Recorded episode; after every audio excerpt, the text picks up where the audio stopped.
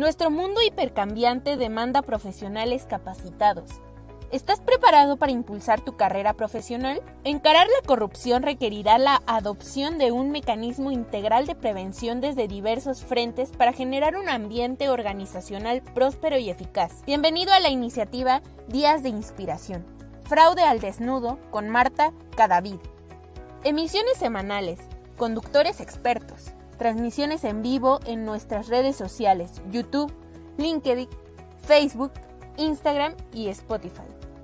Invitados internacionales cada semana. ¿Estás preparado para un nuevo desafío?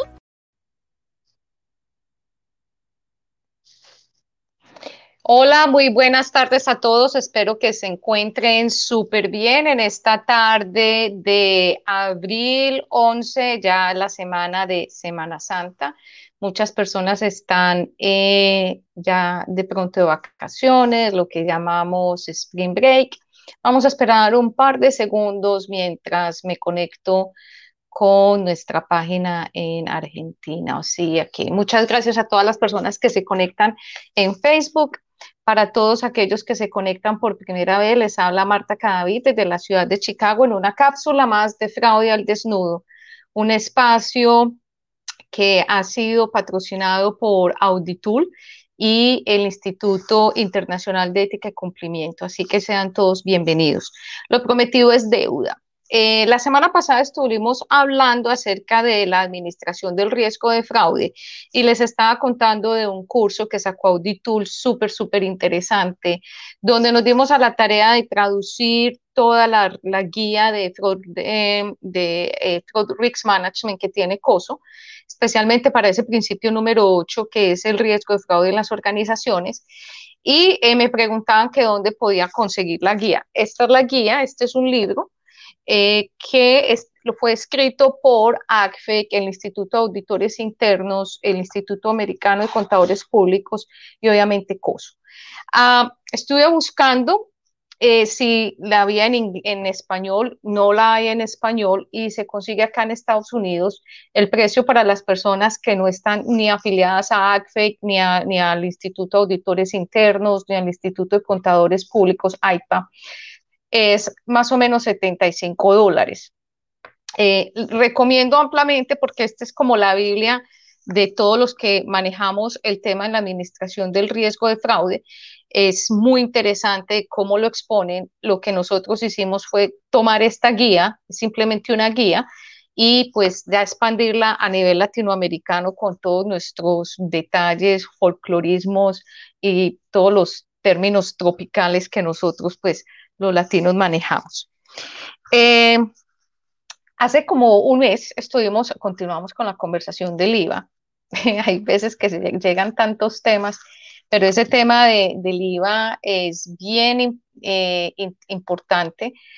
Eh, el IVA a las ventas.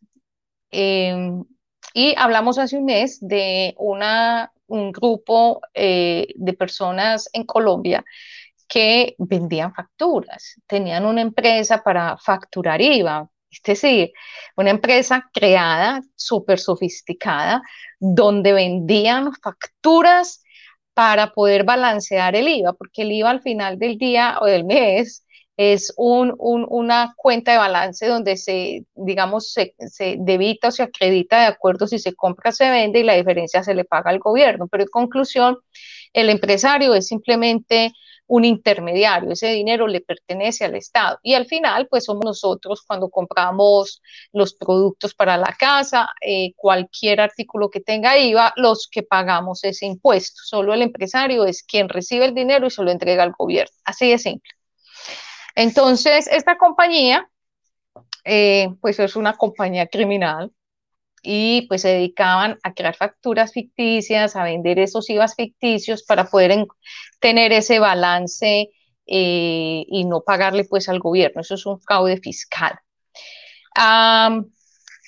ya eh, el gobierno colombiano inició pues toda la investigación y salió la orden de extinción de dominio, donde se, lo que decide el gobierno es tomar los bienes que em, que están a nombre de las personas que administran eh, o son los dueños de esta organización, los que pues están en, bajo investigación y pues encuentran aún más detalles. Por ejemplo, eh, que es que eh, los bienes no están a nombre de la persona que estaba al frente de esa organización criminal, están a nombre de la familia, están a nombre de los hijos, a nombre de, los, de, de la pareja. Y empieza a, ya a expandirse esa, esa investigación a mí me parece súper interesante porque más allá del crimen como tal, que es un, es un tema de fraude que incluye impuestos, que eso va, eh, va a ser un, un ventilador que va a, llamar la atención, está llamando la atención de las autoridades, de todas esas empresas que de una u otra manera tenían relaciones con esta compañía criminal. Entonces también va a pasar que van a llamar a todas esas compañías a ver por qué estaban comprando IVA porque están evadiendo impuestos y sobre todo el IVA, que es un tema tan, tan delicado, pues que está penalizado cuando se va. Entonces, eh, viene también el tema de testaferrato.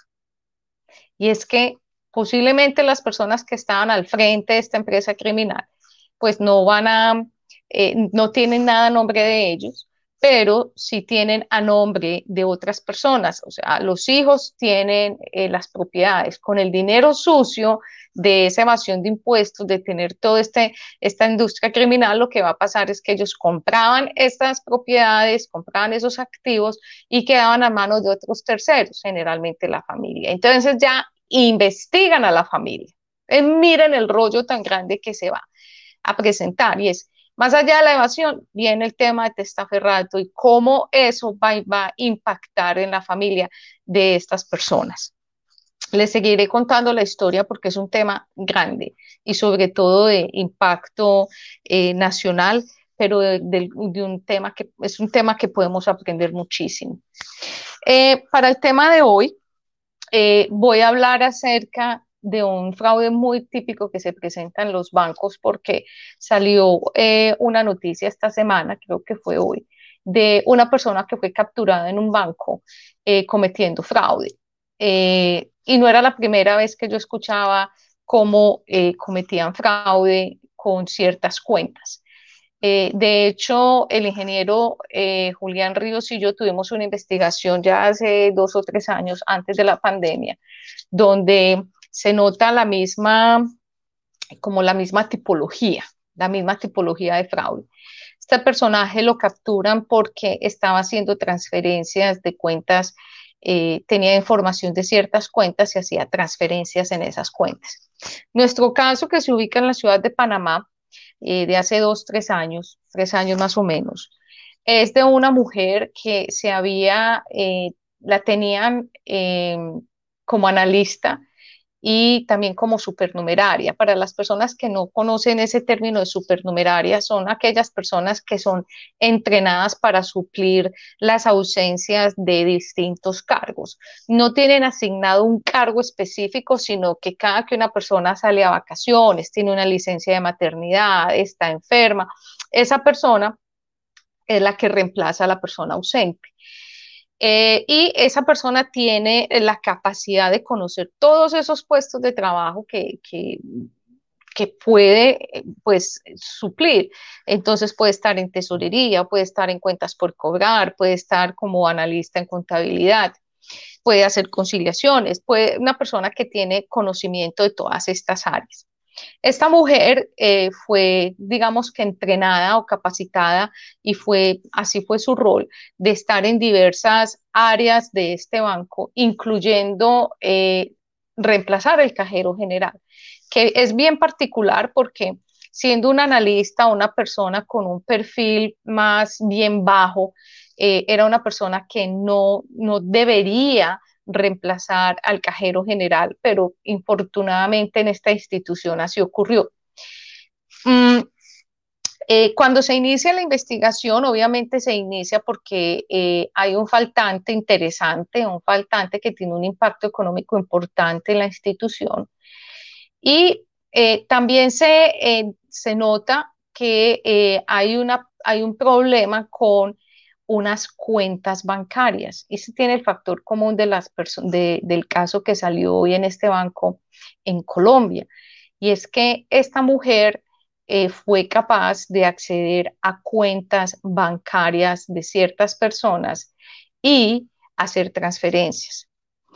Mm, les cuento la historia porque muchos de nosotros tienen, tenemos papás, abuelos, tías, tenemos personas que ya son mayores de 60, 70 años, personas que generalmente tienen una cuenta en un banco con cierto balance, cierto saldo, con un dinerito guardado y no tocan ese dinero. Ese dinero, esas cuentas se vuelven cuentas durmientes donde saben que ese dinero está a 5 mil dólares, 10 mil dólares o un poco más. Y ellos dicen, yo tengo eso ahí por una necesidad. Resulta que esas cuentas, como no se tocan, empiezan a cabalgar en la mente de un perpetrador y tienen ese factor común de que son personas ya mayores, son personas seniors. Entonces el perpetrador empieza a, verbalizar y a planear, dado que dirá, pues se murió la persona y no han venido a reclamar los herederos, la persona ni siquiera se acordará que esa plata existe. Y e, e, esa verbalización la repiten de tal manera que se justifican como que esto, nadie, nadie se va a dar cuenta. Si yo hago, si yo muevo estas plantas, nadie se va a dar cuenta. En este caso de Panamá, ella tuvo, por el acceso que tenía, por ser súper numeraria, ella tuvo acceso a la información de esos clientes seniors de esos clientes mayores. En, en México le dicen clientes grandes cuando ya pasan de los 60 años. Entonces ella tuvo información, bajó la información, escuchen muy bien, esa información que es no, no confidencial, secreta del banco. Bajó la base de datos de esas personas que tenían esas cuentas durmientes, que tenían esos, esos balances, esos saldos que no los movían en determinado tiempo. Y empezó a hacer transacciones entre esas cuentas y la cuenta personal de ella. La delicadeza. El caso se inicia, o lo que dispara la investigación, es que una persona, vamos a hablar de una hija, de una sobrina, de una de esas personas que tuvieron esa transacción, llamó al banco, se quejó de que su tío, su abuelo, su papá tenía una transferencia de 3.600 dólares que nunca había hecho, dado que esa plata la tenían de reserva y que ese señor ni siquiera se acordaba que ese dinero existía. Es esto lo que dispara la investigación. Y es el mismo caso, es muy, perdón, es muy parecido a lo que pasa también en, con fraudes en otros bancos. Y es que una vez que el perpetrador se da cuenta de que ese dinero no, no, lo, no lo están tocando, que lleva uno o dos años, pues, ¿por qué no usarlo y después reponerlo? Entonces aquí hay un, riesgo grandísimo, o varios. El primero es que esos empleados que son perpetradores, que son criminales, porque una persona que planea este tipo de actividades no es, no es un, un, ser humano que tiene un problemita, no, es un criminal, que baja una base de datos de las personas mayores y empieza a planear con determinación y disciplina cuáles son las cuentas que puede tocar. Eso, eso, eso significa un crimen, eso, eso se llama fraude. Es muy grave. Es, es, que la persona, el perpetrador, tenga acceso a la cuenta y tenga acceso a la información. Aparte de eso, es fuga de información, porque la persona, el supernumerario, el empleado, está cogiendo la información para su uso privado. O sea, ahí hay varias tipologías de delito. Y después, eh, haciendo estas transacciones, es para la investigación, pues obviamente se encuentra que también habían descuadres en la caja, en la caja general y en otro tipo de, de situaciones en el banco que no se habían investigado a tiempo porque no representaban materialidad. De hecho, esto ya lo habíamos hablado en el tema de la materialidad. Pero hoy lo que quiero eh, enfocar o, estar eh, como eh, pedirles a ustedes como audiencia es que estén chequeando lo que hacen las personas mayores que están muy cerca de ustedes para determinar si esas cuentas que tienen guardados, esos dineros que tienen guardados, no han sido trastocados, no han sido transferidos, no se los han llevado, para que esto no le pase a más personas. Y es un tipo de fraude súper común. ¿Quién creyera? Es de los más comunes, dada la facilidad que tiene el perpetrador de encontrar la información, pero también de usar esa información en beneficio propio. Em, Así que espero que ustedes, eh, por favor, eh, tengan cuidado con sus familiares y con ustedes mismos. Eh, en la última semana, también quiero compartir una situación que personalmente he estado viviendo. no sé si es algo común que está ocurriendo o si soy yo la única que está sintiendo esto, pero resulta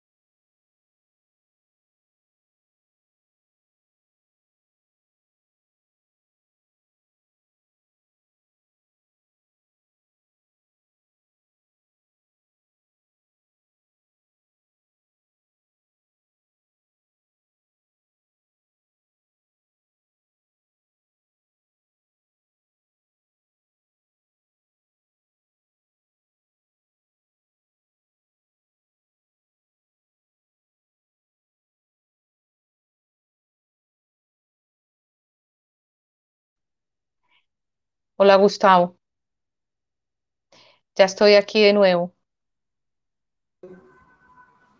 Hola Marta, sí, adelante, estabas en vivo ya, gracias. Sí, qué pena, me desconecté. Eh, les estaba contando eh, una situación que eh, estoy viviendo a nivel personal y no sé si ustedes también están pasando por la misma situación. A mi teléfono celular eh, están llegando por WhatsApp eh, diferentes invitaciones o contactos que yo no conozco de teléfonos que obviamente no pertenecen a mi lista de contactos. Eh, la foto que tiene es generalmente una mujer asiática, pero sabemos que esa foto, esa foto es falsa. tiene, por ejemplo, me dice, hola, ¿cómo estás? Me ha dicho, mm, ¿eres tú el señor Williams? Me ha dicho, por ejemplo, hola, ese es eh, el almacén de Home Depot, es que necesito hacer una reclamación, cualquier cantidad de, em, de cosas para llamar mi atención como para seguir la conversación. Eh, yo lo único que hago es bloquear y, pues, perdón, reportarle a WhatsApp e inmediatamente bloquear, porque eh, a la primera vez que le dije no, es un número equivocado, la persona insistió en conversar, yo le dije no quiero hablar y inmediatamente lo reporté. Como ya lo estoy reportando por WhatsApp, ya me está llegando eh, los mismos mensajes a través del teléfono celular, de los mensajes de texto, o sea que tiene mi compañía de, celular. Exactamente lo mismo. Y eh, ya esta semana, mm, creo que fue el fin de semana, sábado y domingo, lo que empezó a llegar fue un grupo, en un grupo de texto donde decía, gracias por pagar la factura de marzo, aquí tenemos un, regalo para ti, es un bono de tal cosa. Y pues obviamente hay un link. Eh, nunca hagan clic en esos links, jamás y empezó a, todo el mundo a decir, stop, esto no me pertenece, y gente incluso más eh, agresiva con otras palabras un poco más fuertes porque sabían que era un, que es un phishing, que es alguien que está tratando de, pues, tener un, un malware en el teléfono o, cualquier locura pues que nos haga caer en una mala situación. Entonces, eh, tengan mucho cuidado, nunca por curiosidad hagan clic, esos teléfonos que son tan raros, no los contesten, esos teléfonos que no les pertenecen, ni siquiera los miren y bloqueenlos inmediatamente. Eh, no sé, yo no creo que sea algo dirigido, no creo que sea algo que esté, que, que, es que me estén persiguiendo. Pienso que es una campaña grande que están corriendo, un perpetrador no va a perder el tiempo con una sola persona, pues, o sea, eso lo tenemos muy claro, pero sí tengan mucho cuidado y siempre reporten a, su eh, eh, empresa de celular o a WhatsApp en este caso para que bloqueen o ustedes mismos lo pueden bloquear. Y ya para terminar, pues eh, recuerden que tenemos el, eh, el curso para la certificación con Auditool. Está programado, creo que para el mes de junio, para que ustedes tengan todo el tiempo, se certifiquen, puedan tener un mejor nivel en sus carreras el mero hecho de que ustedes ya tengan esta certificación, ustedes pueden incluso tener mejor, un mejor empleo, pueden empezar a tener su propio negocio. Es decir, esto, tener una, una certificación les va a ayudar muchísimo y les cambia por completo la visión de la administración de riesgos. Es una gran oportunidad y yo siempre lo he recomendado. No espere a que la compañía se lo pague. Tome su presupuesto, ahorre, busque la forma, pero y no solo porque sea Auditool, sino que una de las quejas que más escucha a nivel de auditores y a nivel de nosotros, los que manejamos este tema, es, que la compañía no me lo paga. No espere que se lo pague una empresa. Si usted quiere tomar un curso, tómelo para usted, porque al final del día usted es el que siempre, siempre se va a beneficiar. Eh, Gracias eh, a Jenny por estar aquí con nosotros. Les recomiendo ampliamente leer el artículo que escribimos acerca de Fraud Explorer. Vienen muchos más artículos para explicarles todo el tema de la metodología que nosotros hacemos. Eh, estamos muy contentos porque finalmente alguien que tiene pleno conocimiento de este tema ha validado lo que nosotros estamos haciendo y seguimos siendo los únicos con la metodología. Una metodología que está basada en el comportamiento humano, en las ambivalencias humanas, en las áreas grises, donde nosotros capitalizamos ese conocimiento como investigadores de fraude por muchos años y la ponemos a disposición de las organizaciones, donde nos adelantamos, somos proactivos, nos anticipamos. Antes de que la persona ejecute nosotros ya, estamos, ya tenemos esa capacidad de decir, sí, eh, la, persona tiene la tendencia o es proclive a. Eh, así que por favor compartan, compartan la información. Ustedes no saben que alguien la está necesitando. Muchos de los clientes y de las personas que llegan a mis redes sociales o llegan por medio de un correo electrónico es porque una de las cosas que ustedes compartieron le llegó a esa persona. Así que eh, me despido de ustedes. Muchas gracias por conectarse hoy a nuestra eh, cápsula de fraude al desnudo, Auditulia, al Instituto Internacional de Ética y Cumplimiento, por ser los patrocinadores de este espacio. Y pues eh, gracias J. Martín por estar aquí. Nos vemos la semana entrante, Dios mediante. tengan una feliz semana. las personas que van a descansar háganlo con toda la calma, manejen con eh, tranquilidad, que lo que menos necesitamos son problemas en nuestros hogares. Recuerden siempre inspirar y agregar valor en todo lo que hacen. Nos vemos la semana entrante. Para todos una feliz semana. Hasta pronto.